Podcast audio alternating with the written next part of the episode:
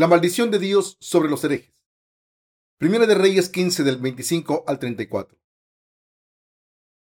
Nadab, hijo de Jeroboam, comenzó a reinar sobre Israel en el segundo año de Asa, rey de Judá, y reinó sobre Israel dos años, e hizo lo malo ante los ojos de Jehová, andando en el camino de su padre y en los pecados con que hizo pecar a Israel. Y Baasa, hijo de Ahías, el cual era de la casa de Isaacar, conspiró contra él y lo hirió Baasa en Gilbetón, que era de los filisteos, porque Nadab y todo Israel tenían sitiado a Gibetón. Lo mató pues Baasa en el tercer año de Asa, rey de Judá, y reinó en lugar suyo. Y cuando él vino al reino, mató a toda la casa de Jeroboam, sin dejar alma viviente de los de Jeroboam, hasta raerla conforme a la palabra que Jehová habló por su siervo Ahías, Silonita, por los pecados que Jeroboam había cometido y con los cuales hizo pecar a Israel y por su provocación con que provocó a enojo a Jehová, Dios de Israel. Los demás hechos de Nadab y todo lo que hizo, ¿no está todo escrito en el libro de las crónicas de los reyes de Israel? Y hubo guerra entre Asa y Baasa, rey de Israel, todo el tiempo de ambos. En el tercer año de Asa, rey de Judá, comenzó a reinar Baasa, hijo de Ahías, sobre todo Israel en Tirsa, y reinó veinticuatro años, e hizo lo malo ante los ojos de Jehová. Y anduvo en el camino de Jeroboam y en su pecado con que hizo pecar a Israel. Los herejes estarán malditos durante generaciones. El hijo de Jeroboam se llamaba Nadab. Aunque sucedió a su padre en el trono de Israel, fue asesinado por uno de sus sirvientes, junto con toda su familia. Como el rey Nadab era malvado a los ojos de Jehová, y como siguió los pasos de Jeroboam, la maldición de la muerte siguió a las generaciones de la familia de Jeroboam. Mientras el rey Nadab, hijo de Jeroboam, luchaba en Gibetón, uno de sus oficiales, llamado Baasa, conspiró contra él durante la guerra, lo asesinó y se convirtió en el nuevo rey. Cuando Nadab se convirtió en el rey de Israel, destruyó la casa de Jeroboam, sin dejar a nadie con vida. Jehová había profetizado la destrucción de la casa de Jeroboam a través del profeta Ahías, y la profecía se cumplió. La Biblia demuestra que todo lo que Dios les dijo a estos reyes a través de sus profetas se cumplió. Baasa, que conspiró contra su rey Nadab y lo asesinó, pasó el trono a su hijo. Pero de nuevo, un oficial llamado Sinri conspiró contra el nuevo rey y lo mató, usurpando así el trono de Israel. Dios había dicho que por culpa de los pecados de Jeroboam mataría a todo hombre en la casa de Jeroboam, como los pecados de Jeroboam habían provocado la ira de Dios. Prometió que mataría a todo aquel que emulase la fe de Jeroboam y todo se cumplió según su palabra. No hubo casi ningún rey de Israel que viviera mucho tiempo después de convertirse en rey. Casi todos los reyes murieron en el campo de batalla o asesinados por un siervo que les traicionó. Una cosa que todos estos reyes tenían en común era el hecho de que habían cometido el mismo pecado que Jeroboam y que Dios les hizo morir. Cuando el hijo de Jeroboam se convirtió en rey, también cometió el mismo pecado que su padre cometió ante Dios. Adoró a sus dioses, los becerros de oro en los que había creído su padre, y al así provocar la ira de Dios, fue asesinado. De la misma manera que su padre pecó al nombrar sacerdotes a gente ordinaria, como resultado sufrió una muerte maldita. Casi todos los reyes del reino del norte de Israel subieron al trono a través de la atracción. A través de la atracción. El rey Nadab fue asesinado por un hombre llamado Baasa, que se menciona en el pasaje de la escritura de hoy. Y este Baasa conspiró contra su rey Nadab y lo asesinó en Gibetón. Mientras el rey Nadab estaba ocupado luchando contra sus enemigos en Gibetón, Baasa subió al trono y se autoproclamó rey de Israel. Cuando Baasa subió al trono, mató a todo hombre de la casa de Jeroboam y no le perdonó la vida a nadie. Al convertirse en rey, Baasa cometió el mismo pecado que Jeroboam. Esta fe incorrecta fue pasada de generación en generación. Y todo esto fue resultado de la fe incorrecta de un hombre. Del mismo modo en que un niño hereda la sangre de sus padres, de la carne, la fe de un hereje también se pasa a sus sucesores. Aquí tenemos que pensar que toda fe se pasa o se hereda ya sea correcta o no. Del mismo modo en que un hijo sucede al padre en una dinastía, la fe incorrecta se sigue pasando de generación en generación. Por eso, en el reino del norte de Israel, los monarcas cometieron los mismos pecados que el rey Jeroboam. Como cometieron los mismos pecados, Dios los castigó e hizo que sus oficiales se convirtieran en traidores. Y cuando estos se convirtieron en reyes, cometieron los mismos pecados. De aquí podemos sacar una lección importante. La fe se hereda. ¿Hasta dónde llega la fe incorrecta del rey Jeroboam? Como ya sabemos, la fe del rey Jeroboam ha llegado hasta el cristianismo de hoy en día. Esto se debe a que los cristianos de todo el mundo están sirviendo a becerros de oro como sus dioses. Muchos de ustedes conocen al rey Acab, quien quizás sea el peor de los reyes de la historia de Israel. El rey Acab del reino del norte de Israel heredó la fe del rey Jeroboam. Su esposa era Jezabel. Esta mujer extranjera adoraba a ídolos dentro de Israel y tenía tanto control sobre su marido que contribuyó a que la nación de Israel se convirtiese en una nación idólatra y pagana.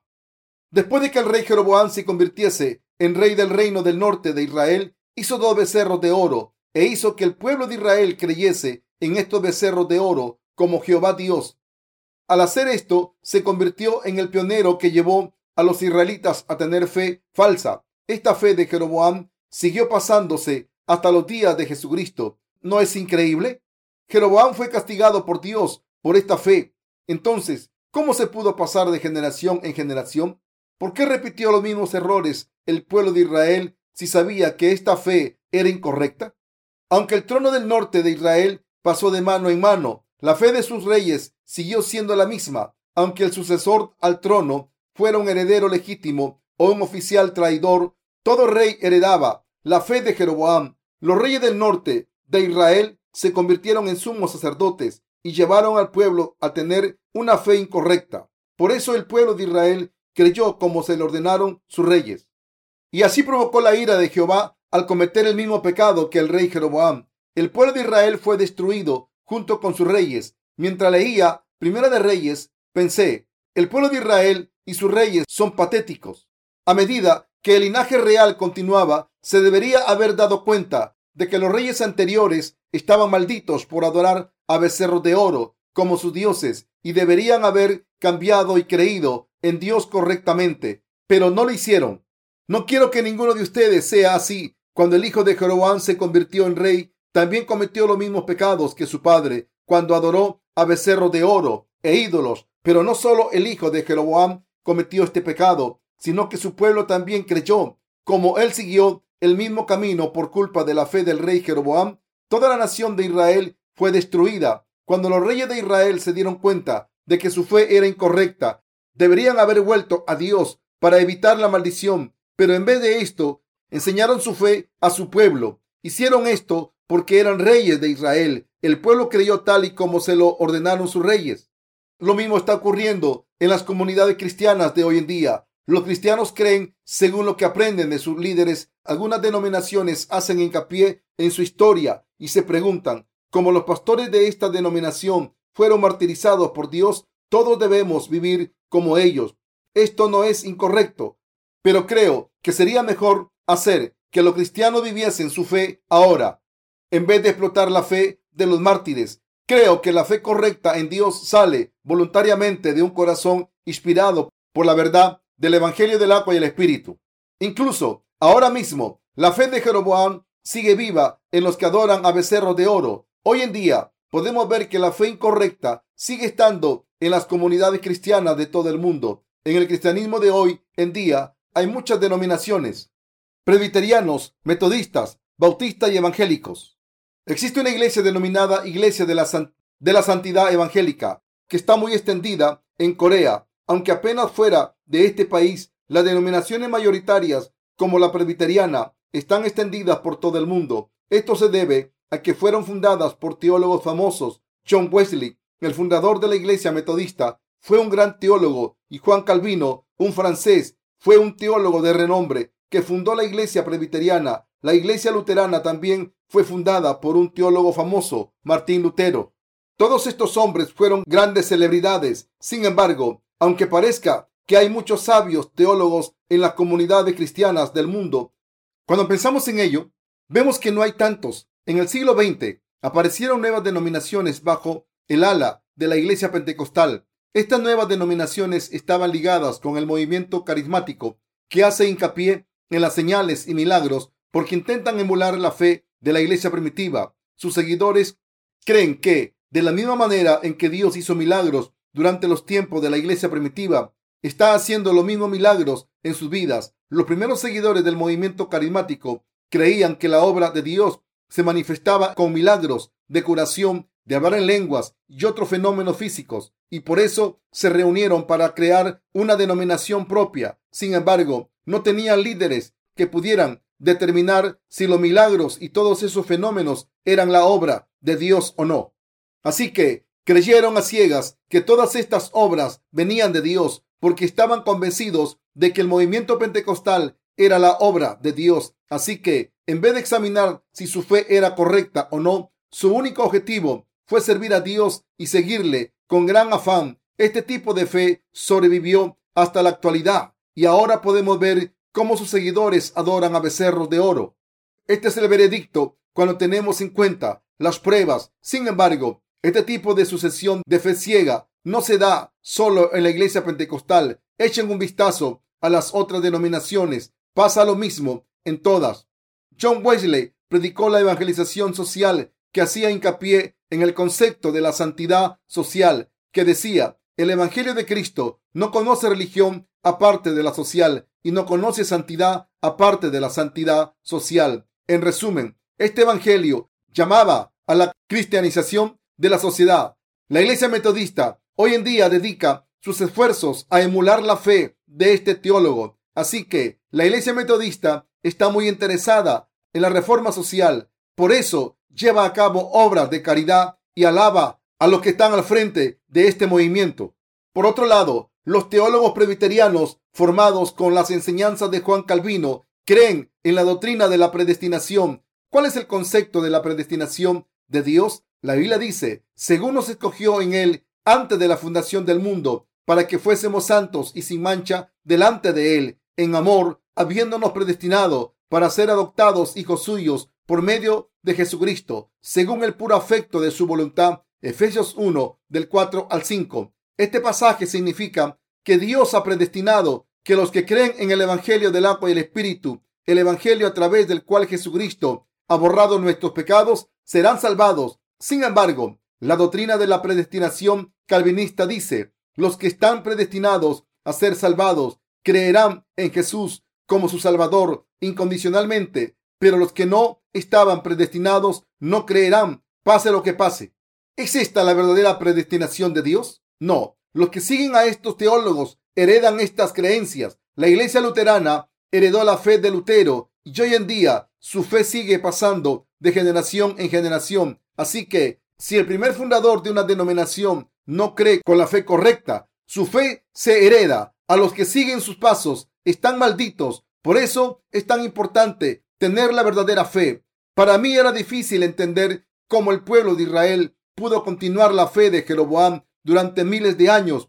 Antes, cuando leía el Antiguo Testamento, pensaba que por culpa de los pecados de los israelitas fueron esclavizados por Babilonia durante 70 años, pero más tarde me di cuenta de que todo este sufrimiento se debía al hecho de que el pueblo de Israel había tenido la fe de Jeroboam ante Dios. Todo lo que los israelitas tenían que hacer era abandonar la fe del rey Jeroboam, perpetuada por sus reyes y antecesores.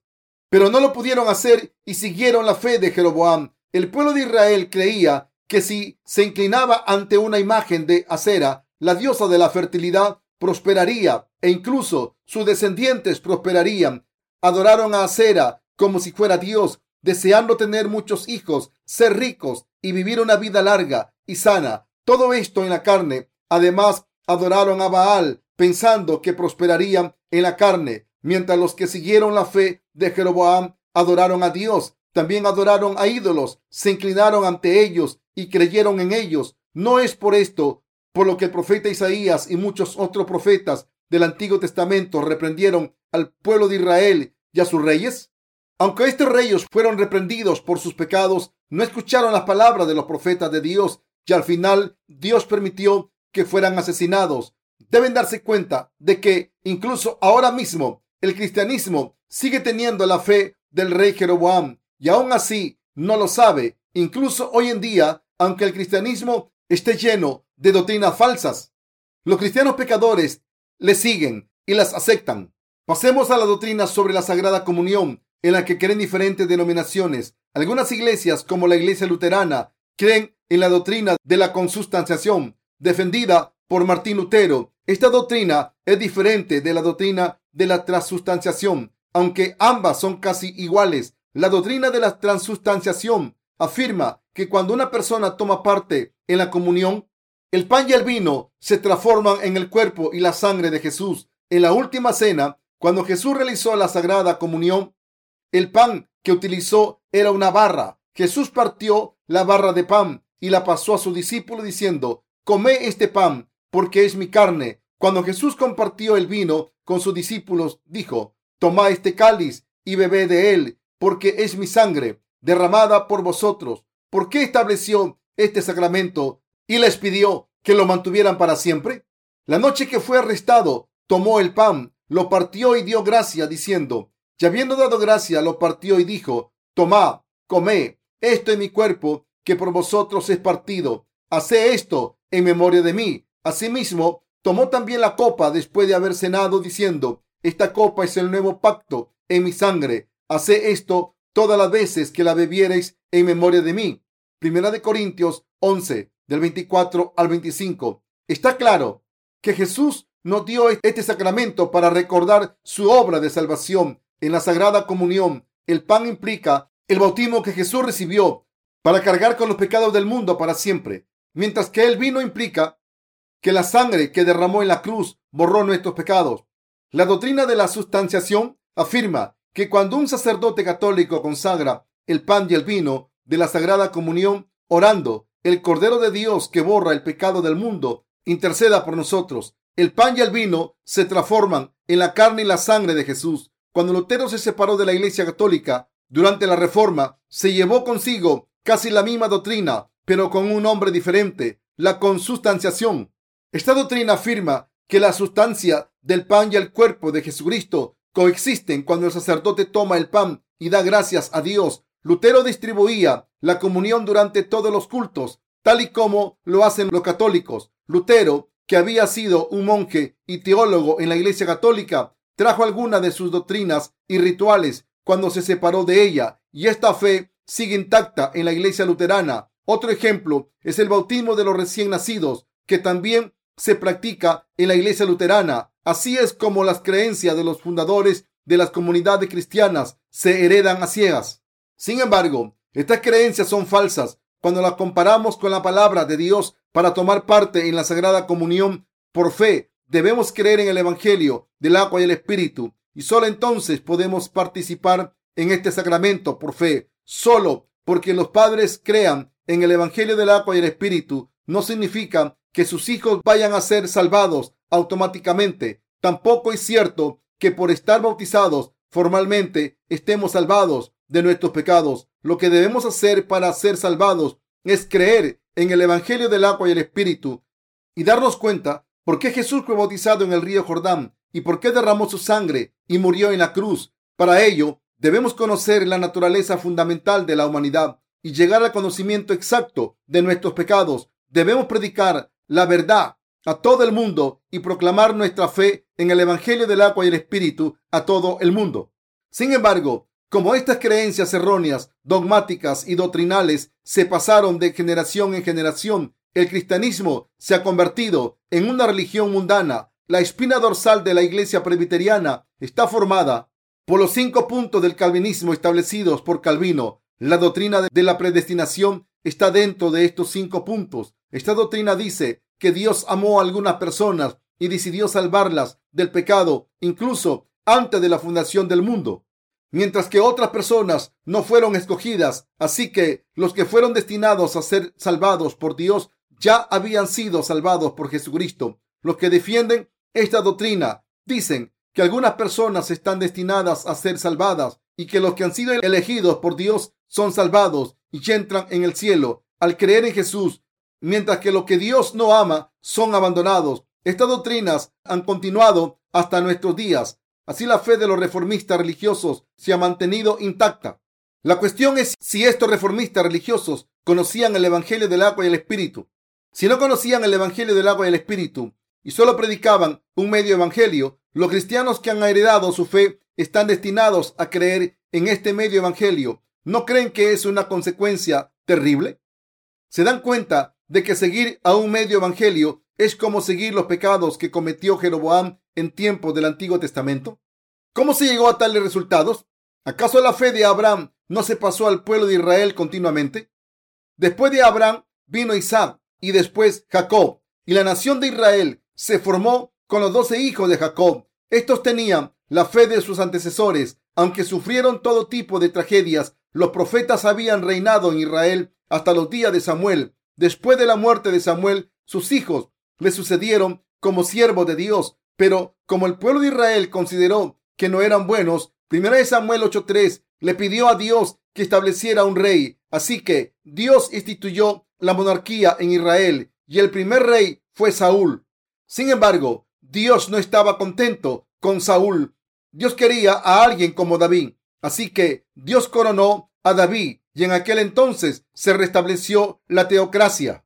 Por poco tiempo, cuando David subió al trono, reinó en Israel con sabiduría. Estableció a la casa de Aarón para que sus miembros fueran sumos sacerdotes y estableció la división de sacerdotes. Después de establecer este orden, David le pasó el relevo a Salomón. Sin embargo, la tragedia comenzó cuando Salomón subió al trono, ya que tomó a mujeres extranjeras como esposas y su fe se derrumbó por completo. Entonces entraron ídolos extranjeros en Israel y se dedicaron altares a estos dioses. El pueblo de Israel empezó a postrarse ante estos ídolos. Después de la muerte de Salomón, su hijo Roboán fue rey, pero él también adoró a ídolos como su padre. Como su padre había cometido tantos pecados durante el reinado de Roboam, Dios separó a diez tribus y se la dio a Jeroboam, quien estableció un nuevo reino.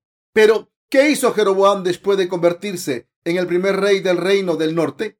Para proteger su trono, ideó un plan malvado, diseñado para calmar sus temores de que el pueblo de Israel volviera al rey Roboam. Para ello, creó dos becerros de oro y los puso en Betel y Dan. Entonces hizo que su pueblo los adorase. Cambió el día de la expiación al decimoquinto día del octavo mes, cuando originalmente se había establecido el décimo día del séptimo mes. Asimismo, nombró sacerdotes a personas ordinarias que no eran descendientes de Leví. El pueblo de Israel acabó sustituyendo a Jehová Dios con becerros de oro. Este pecado horroroso de idolatría fue cometido por los siguientes reyes de Israel y emulado por el pueblo. Todos imitaron la fe de Jeroboam. Por eso, si los líderes van por el mal camino, toda la gente que le sigue va por el mal camino y muere en cuerpo y espíritu.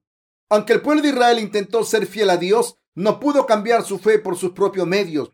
En la actualidad, los que creen el Evangelio del agua y el Espíritu, como nosotros, pueden decir que todo Evangelio que no sea el Evangelio del agua y el Espíritu es falso, porque pueden distinguir la fe verdadera de la falsa. Pero durante el reinado de Jeroboam era inevitable que los israelitas confiasen en las palabras de sus líderes y que lo siguieran, porque la gente era ciega espiritualmente. Por eso el pueblo de Israel acabó sirviendo a ídolos, como el rey Jeroboam había llevado a la gente por el mal camino y no creyó en Dios. Los israelitas siguieron sus pasos. Entonces, los reyes que le sucedieron junto con el pueblo de Israel continuaron creyendo así y fueron malditos. Incluso hoy en día, casi todos los cristianos creen en falsas doctrinas de sus denominaciones. Hoy en día, lo mismo ocurre con los cristianos de todo el mundo. En Corea hay una cómica que ha hecho reír a muchos con su programa de televisión en el que adopta la personalidad de un líder de una secta imaginaria que adora la obesidad.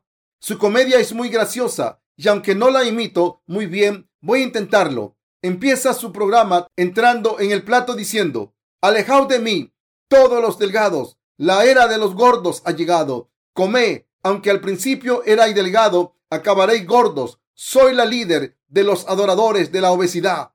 Me llamo Chilbirtandra la salvadora de los delgados del mundo. Entonces recita un eslogan sobre los adoradores de la obesidad que dice, da a luz de manera natural, dale el pecho a vuestros hijos, da a luz de manera natural, dale el pecho a vuestros hijos. Empieza un sermón de la siguiente manera, oh pecadores delgados, hoy voy a daros mis bendiciones, comé, arrepentíos y comé, oh, tú, el gordo sentado cerca de esa mujer, has sido bendecido. Pero los que todavía no habéis sido bendecidos, escuchad la palabra. De nuevo, el pasaje sagrado de hoy lo he sacado del libro de la gula. Hoy me gustaría compartir la palabra con vosotros y proclamar la inocencia de la transformación del señor Gamba. Con su misericordia intentó mediar en una pelea de ballenas, pero fue herido y se rompió la espalda. Nota del editor. Hay un proverbio coreano que dice, la espalda de la gamba se hiere en una pelea de ballenas, que se refiere a un observador inocente que recibe un golpe cuando está cerca de una pelea. Pero, ¿qué hizo? ¿No nos hemos reído de sus ojos pequeños? Pero a pesar de esto, nos demostró su humildad al doblar su espalda. Eso no es todo. Para curar su dolor crónico de espalda, se rebosó con sal, después con harina, se puso salsa y se sacrificó a sí mismo para convertirse en una gamba rebozada. Entonces se lanzó dentro de una sartén con aceite y se reencarnó en un apetitoso aperitivo que nadie puede dejar de comer una vez que lo ha probado. ¿Coméis este aperitivo de gamba? ¿Os lo coméis? ¿Coméis hamburguesas de gambas? ¿Coméis gambas rebozadas? ¡Eh! Camarera, ¿me puede traer un poco de salsa? Después la cómica canta. Si se quedan dormidos por tanto comer, les bendeciré. Si se quedan dormidos por tanto comer, le bendeciré. Gordos, gordos, ahora me tengo que ir. Entonces otro cómico la para y le dice, pero, Chirviltrandra, ¿por qué dejas de predicar la buena palabra? ¿Por qué te vas? Me voy a erradicar trenes que no tengan un vagón con restaurante. Cuando miramos el mundo cristiano de hoy en día, vemos que es muy diferente de esta comedia. Aunque los cristianos saben que Jesús fue sacrificado para perdonar los pecados del mundo, no saben que ha salvado perfectamente a toda la gente del mundo de los pecados y nos ha hecho hijos de Dios. Creen en el Señor a medias, sin darse cuenta de que nos ha dejado sin pecados, incluso en nuestras conciencias. Así que, a pesar de que hay muchas denominaciones cristianas que dicen creer en Jesús como el Salvador, el Evangelio predicado por esta gente pone la fe solo en el sacrificio que Jesús hizo al derramar su sangre en la cruz. Por eso su fe es similar a pesar de las diferencias entre denominaciones, su fe común es que Jesús les ama y que fue crucificado para salvarlos de los pecados del mundo. Afirman que gracias a la sangre de Jesús han sido salvados, pero a pesar de esta afirmación, sus pecados siguen intactos en sus corazones. Si sus corazones siguen teniendo pecados, aunque crean en Jesús, ¿no creen que esto significa que su fe es incorrecta? ¿No es esto ridículo? ¿No es absurdo que tengan pecados en sus corazones a pesar de que dicen que Jesús les ha salvado al ser crucificado y sacrificado? El cristianismo se ha convertido en un mundo ridículo de religión que no es muy diferente de la comedia que he mencionado anteriormente. La cómica que he mencionado seguramente habría ido a la iglesia con autoridad. Parece que por eso está parodiando la manera de hablar de los predicadores para provocar risas la semana pasada empezó un sermón cómico. Hoy me gustaría compartir las palabras de la primera epístola de la Gamba. Capítulo X, versículo X. El señor Gamba se sacrificó y asimismo al saltar en la salsa y salvar a los delgados eran tan humilde que nunca se levantó de entre nosotros, los que no somos nada. ¿Somos nosotros humildes ante él? No. En vez de ser humildes, nos reímos de él, que se sacrificó por nosotros ¿Y acaso no es esto una parodia de la fe que cree que Jesús nos ha salvado al sacrificarse por su amor hacia nosotros? Debemos asegurarnos de que aunque los cristianos de todo el mundo creen en Jesús como su Salvador, sus pecados siguen intactos en sus corazones. En otras palabras, los cristianos de hoy en día todavía tienen pecados en sus corazones. Esto implica que el cristianismo se ha convertido en una religión mundana. La religión es un producto de los seres humanos los cristianos que creen en Jesús como una mera religión piensan en su ministerio en la tierra solo en términos humanos y solo creen en lo que pueden entender. Aunque Jesús vino al mundo a salvar a los pecadores, muchos cristianos lo niegan. Esto es ridículo. Me hace tanta gracia que parece que esté viendo esa comedia en la televisión. ¿Cómo pueden hacer reír tanto a la gente? Los líderes cristianos de hoy en día hacen reír a la gente cuando les dicen a sus congregaciones, recibir las bendiciones de Dios. Sus seguidores gritan, aleluya, amén, creo. Hacen hincapié en el sacrificio de Jesús y dicen que una persona puede ser salvada del pecado al creer en la sangre que Jesús derramó en la cruz y afirman que los que creen en esta sangre son salvados. Dicen, dicen que si entregan grandes cantidades de dinero a la iglesia, se reciben más bendiciones de Dios. El cristianismo de hoy en día se ha convertido en una religión absurda. ¿Quién es responsable? Los líderes cristianos que adoran a becerros de oro. Ahora, están escuchando algo muy importante aquí. Respeto a los líderes cristianos como seres humanos, pero en cuanto a los asuntos espirituales, tengo que decirles lo que pienso. Los reformistas de la Edad Media llevaron a cabo reformas importantes, pero también está claro que del mismo modo en que la Iglesia Católica en aquel entonces estaba corrupta, ¿no se han convertido las iglesias protestantes en religiones mundanas también? Sus enseñanzas se alejan de la Biblia, no solo un poco, sino que están completamente desviadas de las escrituras, como el cristianismo de hoy en día ha quedado reducido a una religión del mundo. Cree en sus propias doctrinas y no en Jesús, quien vino por el Evangelio del agua y el Espíritu. Es cierto que los cristianos de la Reforma quisieron reformar la iglesia y vivir una vida recta, basada en la palabra de Dios. Intentaron acercarse a Jesús, pero a pesar de esto, los cristianos de hoy en día siguen viviendo una religión que adora a becerros de oro. ¿En qué se diferencian los protestantes de los católicos hoy en día cuando ambos practican religiones mundanas? Ambos grupos se parecen mucho, tanto en la arquitectura de sus iglesias como en sus acciones diarias. Deben entender lo serio que es que el cristianismo de hoy en día haya caído en los pecados de Jeroboam. En el pasaje de las escrituras de hoy en día, un hombre llamado Baasa mató al rey Nadab, el hijo del rey Jeroboam. Está escrito que cuando Baasa subió al trono, mató a toda la casa de Jeroboam y nadie quedó con vida. ¿Entienden esto? Baasa era un oficial del rey Nadab, pero cuando usurpó el trono, no perdonó la vida a ningún familiar de Jeroboam. Ordenó a sus soldados que matasen a toda su familia. Toda la familia de Jeroboam fue asesinada. ¿Por qué ocurrió esto? La Biblia dice que por los pecados que Jeroboam había cometido y con los cuales hizo pecar a Israel y por su provocación con que provocó a enojo a Jehová, Dios de Israel. Primera de Reyes 15:30. Sin embargo, cuando Baasa se convirtió en rey, acabó haciendo lo mismo que Jeroboam, como está escrito en el tercer año de Asa, rey de Judá, comenzó a reinar Baasa, hijo de Ahías, sobre todo Israel en Tirsa, y reinó veinticuatro años, e hizo lo malo ante los ojos de Jehová, y anduvo en el camino de Jeroboam y en su pecado, con que hizo pecar a Israel. Primera de Reyes 15, 33 al 34. Los líderes cristianos de hoy en día no solo están pecando por sí mismos, sino que están haciendo que sus congregaciones cometan los mismos pecados. ¿No creen que esto es terrible?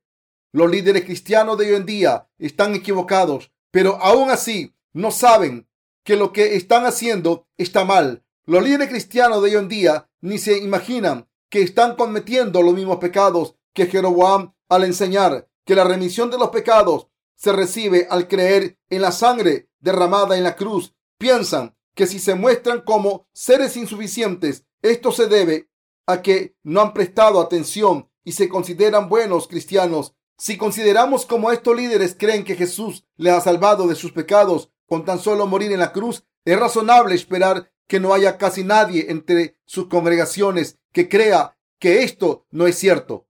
Probablemente no haya ni uno que se lo imagine. Aunque haya diferencias entre denominaciones, todos creen firmemente que Jesús les salvó en la cruz, en el Calvario. Por eso ni se imaginan que su fe sea incorrecta. Les conviene creer así porque todos los demás cristianos creen en lo mismo. Así que los ministros y pastores predican que solo la sangre de Jesús en la cruz del Calvario puede salvarles. Sin embargo, esta gente no desconoce del todo el Evangelio del agua y el Espíritu, pero lo rechazan. y predican falsos evangelios sin saber que lo están haciendo. Probablemente ninguno piense que predicar estas falacias es el mismo pecado que cometió Jeroboam ante Dios.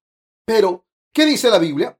Dice que Jeroboam no solo pecó, sino que hizo pecar a su pueblo y por eso fue destruido. Este mensaje se repite en el Antiguo Testamento, desde el libro de Primera de Reyes hasta el libro de Malaquías. ¿No es esto terrible?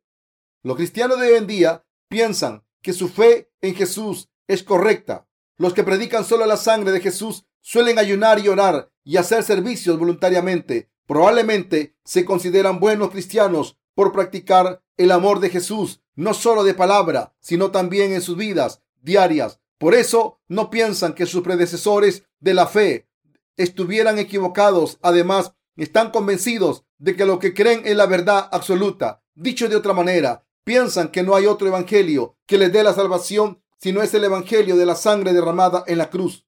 Sin embargo, la Biblia dice que el evangelio del agua y el espíritu es la verdad y el evangelio verdadero. Primera de Juan 5, del 4 al 8. Cuando reflexionamos acerca del evangelio del agua y el espíritu, podemos ver que el cristianismo de hoy en día está lejos de Dios. Por eso, aunque el cristianismo tenga una historia de más de dos mil años, sus seguidores no creen correctamente. Incluso la sociedad secular lo denuncia. Los presbiterianos creen en sus propias doctrinas, los católicos en las suyas, etc. Toda comunidad cristiana se ha alejado de la palabra de la Biblia por culpa de sus doctrinas erróneas. Su fe es diferente a la fe en el Evangelio del agua y el Espíritu.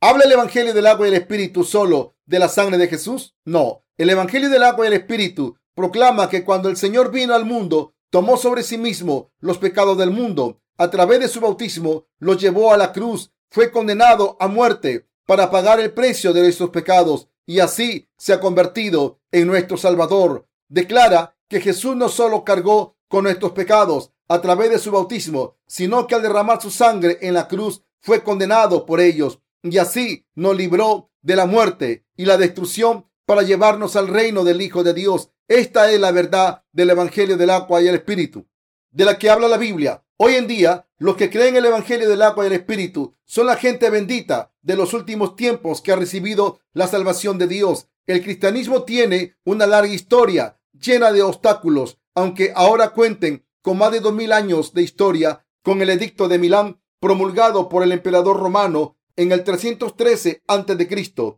Entró en el periodo oscuro durante más de mil años, en los que la Iglesia Católica tenía el monopolio, aunque el protestantismo surgiera con el movimiento de la Reforma en el siglo XIV. Después de esto, las doctrinas cristianas todavía estaban lejos de la justicia de Dios. El cristianismo de hoy en día no conoce el Evangelio del agua y el Espíritu. Tampoco se puede decir que los que viven con fe en las distintas iglesias protestantes originadas tras la Reforma se hayan separado completamente de la fe católica. Todo lo que han hecho es dejar la iglesia católica, pero todavía creen en vano porque se adhieren a sus doctrinas de salvación que se basa solo en la sangre de la cruz y que no creen en el Evangelio del agua y el Espíritu. En otras palabras, el problema es que solo conocen la sangre derramada en la cruz y no creen que Jesús tomó nuestros pecados al ser bautizado por Juan el Bautista. Sus líderes no creen en el Evangelio del agua y el Espíritu, ni lo predican. Por eso incluso Calvino dejó muchas oraciones desesperadas en sus comentarios, suplicando a Dios que le perdonase. Por tanto, en vez de estar sin pecado al creer en Jesús, los líderes cristianos se han convertido cada vez más en pecadores. Al difundir sus doctrinas cristianas, han acabado engañando a la multitud de personas. Como no conocen el Evangelio del agua y el Espíritu, han enseñado la doctrina de la santificación incremental, que dice que hay que ser santificado gradualmente para estar sin pecado. Como resultado, los cristianos han llegado a pensar que aunque tengan pecados pueden ir al reino de Dios por creer en Jesús y también han creído que solo Dios sabe si una persona ha sido salvada o no. Su fe es la herencia de la fe errónea de sus líderes que están perdidos en la confusión, están viviendo como herederos de la doctrina de la predestinación. En otras palabras, no creen en la verdad. Si los líderes cristianos de cualquier denominación creen de una manera equivocada, todos los que le siguen creerán de la misma manera. ¿Por qué? Porque no distinguen cuál es la fe errónea, ya que es la única que conocen. El origen de la herejía se remonta al Antiguo Testamento, al rey Jeroboam. El pionero de la herejía colectiva fue Jeroboam y desde sus días la herejía floreció hasta el final del Antiguo Testamento y más allá, de manera que ha llegado hasta el Nuevo Testamento. Ahora, los líderes de las denominaciones de hoy en día siguen esta herejía porque tienen la misma fe que Jeroboam. Incluso después de que Jesús viniese al mundo y nos salvase de todos los pecados a través del Evangelio del agua y el Espíritu, el cristianismo se alejó de Dios. Por eso el cristianismo se resumió en la oscuridad. El mundo entero está a oscuras. Sin embargo, hoy en día Dios ha alumbrado al mundo con la verdad del Evangelio del agua y el Espíritu. Al hacerlo, nos ha permitido a los que creemos en el Evangelio del agua y el Espíritu alcanzar la salvación del pecado. Nos ha salvado completamente y perfectamente para que no digamos que tenemos pecados. Los líderes de las comunidades cristianas están equivocados y deben darse cuenta de que están llevando a la gente por el mal camino. De hecho, estos líderes cristianos deben conocer el Evangelio del agua y el Espíritu, creer en él correctamente y enseñarlo correctamente. Debemos dar gracias a Dios y glorificarle por la palabra del Evangelio del agua y el Espíritu. El Evangelio que Dios nos ha dado en estos tiempos, incluso de ahora en adelante, deben creer en este Evangelio y predicarlo por todo el mundo, porque este Evangelio del agua y el Espíritu es la verdad escrita en la Biblia. Pero los líderes cristianos de hoy en día no conocen este Evangelio y siguen creyendo a ciegas en las doctrinas de sus propias denominaciones.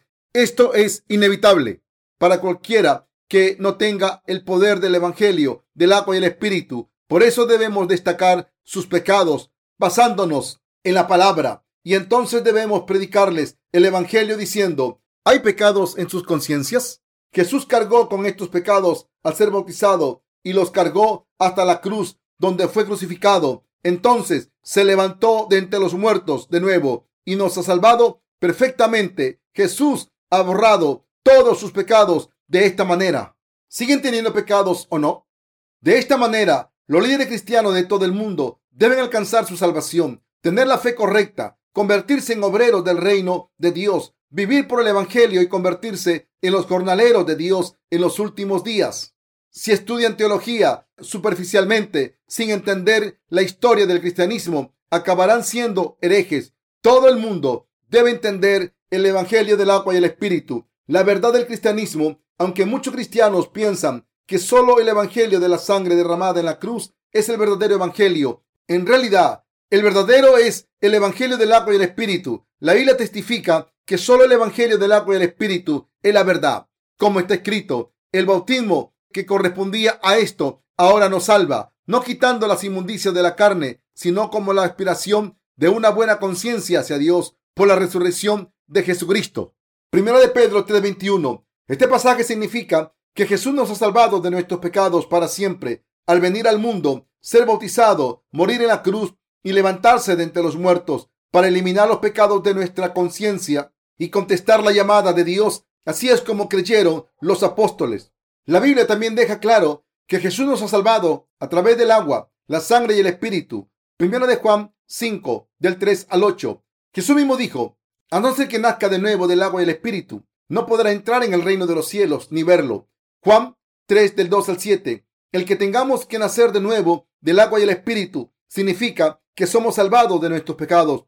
Solo si creemos que Jesús aceptó los pecados del mundo a través del bautismo que recibió de Juan el Bautista, que murió en la cruz, se levantó de entre los muertos y que así nos ha salvado. Solo entonces podemos convertirnos en hijos de Dios y en sus obreros disfrutar la vida eterna en el próximo mundo y revestirnos de toda gloria y esplendor con Dios. Como la gente no conoce la verdad del Evangelio del agua y el Espíritu, acogen las doctrinas que enseñan sus denominaciones. Para aprender el Evangelio del agua y el Espíritu, hay que estudiar la Biblia y aprender de lo que entendieron este Evangelio antes que ustedes. Para abrir sus ojos espirituales, deben estudiar la Biblia y aprender de los que creyeron en el Evangelio del agua y el Espíritu y nacieron de nuevo antes que ustedes. Sé que toda la Biblia, tanto el Antiguo como el Nuevo Testamento, habla del Evangelio, del agua y el Espíritu. Esto es algo que Dios me enseñó. Debemos examinar la historia del cristianismo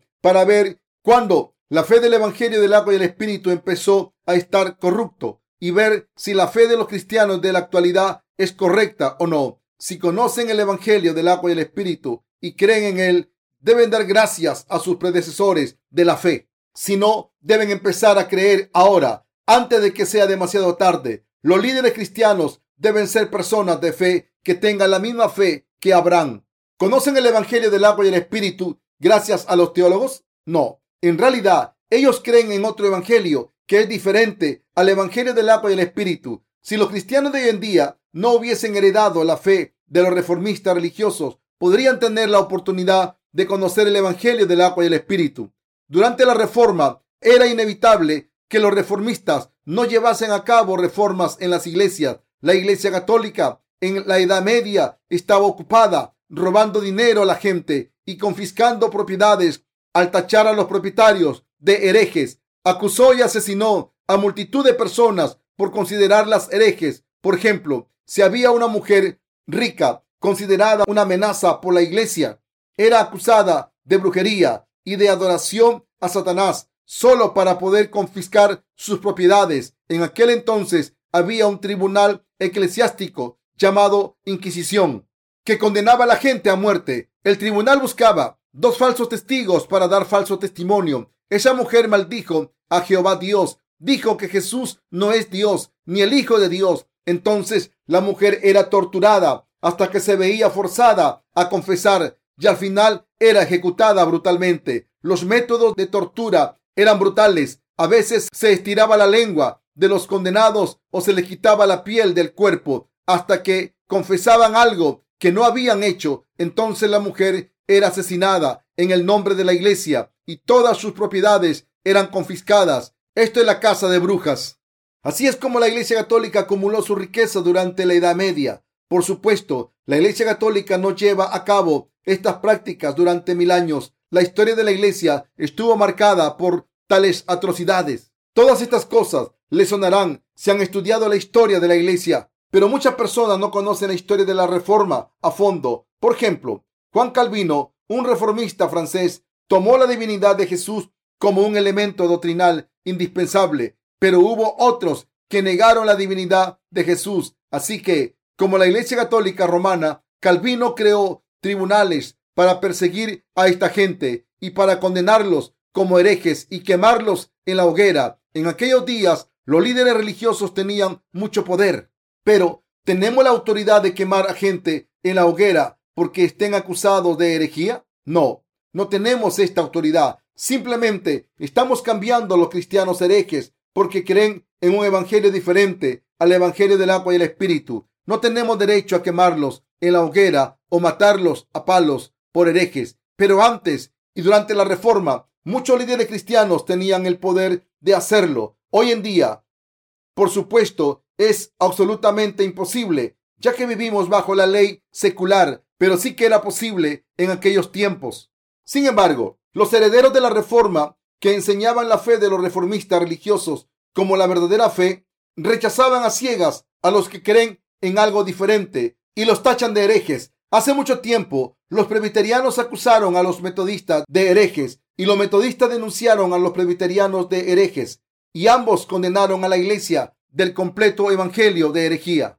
Toda denominación ha acusado a otra de herejía. Por lo menos esto es lo que ocurrió en Corea. Pero, ¿qué ocurre hoy en día?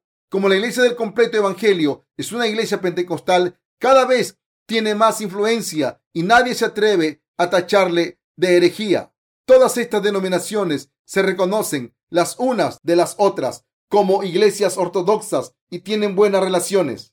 De aquí podemos sacar una lección importante. Los seguidores de cierto líder siempre creen de la misma manera que su líder. La fe de un líder es crucial. Es inevitable que los seguidores hereden esta fe, aunque no lo quieran. Por tanto, si seguimos a líderes que tienen la fe errónea, estamos destinados a convertirnos en herejes, aunque no lo queramos. Ahora mismo, el cristianismo de todo el mundo se ha convertido en una herejía colectiva, así que todos sabemos muy bien que Dios nos ha llamado para que devolvamos a toda esta gente a Dios. Por eso estamos predicando el Evangelio del agua y el Espíritu. Y por eso estoy utilizando el ejemplo de Jeroboam para explicarle la herejía. A veces deseamos decirles a estos pecadores, no deberías creer así, sois herejes, pero esta aproximación no nos permitirá cambiar sus corazones. Cuando alguien se deja influenciar por los pensamientos de otras personas, es difícil hacerle cambiar de opinión. Si le contamos todo de una sola vez, podemos hacerle cambiar de opinión. Si les explicamos la verdad paso a paso, basándonos en la palabra y explicándoles lo que es incorrecto en sus creencias. Así es como creen en la palabra correctamente y se transforman para alcanzar la salvación. Incluso ahora hay muchas personas que están recibiendo la remisión de los pecados a través de nuestros libros. Aunque algunas personas reciben la remisión de los pecados después de leer dos libros, la mayoría lo hace después de leer seis o más. Lo que me hace sentir mal es que, aunque estamos publicando nuestras series de crecimiento espiritual por culpa de nuestros problemas económicos, no podemos compartir el Evangelio con tantas personas como querríamos. Pero afortunadamente, nuestros libros siguen siendo traducidos y compartidos en formato electrónico, por lo que muchas personas pueden descargarlos al ver cuánta gente ha caído en la herejía colectiva. Hoy en día debemos entender que Dios nos llama para que salvemos a esta gente. Todos debemos vivir para esto. La razón por la que debemos orar es simple, porque Dios escucha nuestras oraciones como Dios escucha nuestras oraciones. Si oramos lo suficiente, Dios obrará y escuchará nuestras oraciones. Últimamente se ha creado cierta tensión por el programa nuclear de Corea del Norte, pero el ministro de Unificación de Corea del Sur, Chun Dong-jung, volvió de su último viaje a Corea del Norte con éxito porque había llegado a un acuerdo con Kim Jong-2 para llevar a cabo intercambios entre ambos países. Hemos estado orando por este problema y parece que Dios quiere mover el corazón de Kim para resolver este problema y prevenir que haya una guerra en la península coreana. Le doy gracias a Dios por esto. De la misma manera, debemos orar siempre a Dios para que salve a los que han caído en la herejía colectiva. Cuando predicamos la palabra, después de orar, Dios les cambiará y les hará volver al Evangelio del agua y el Espíritu. Por tanto, la gente ha vuelto a Dios y estamos agradecidos por eso. Pero ahora es muy posible que las denominaciones vuelvan a aparecer. Creo que llegará el día en el que la obra del Evangelio se llevará a cabo en la vida de todos estos cristianos y les hará volver al verdadero Evangelio diciendo que había ignorado la verdad, pero ahora han encontrado la verdad a través de nuestros libros. Oremos entonces por todos los que están atrapados en la herejía colectiva y continuemos llevando a cabo nuestra obra de salvación para librarlos a todos.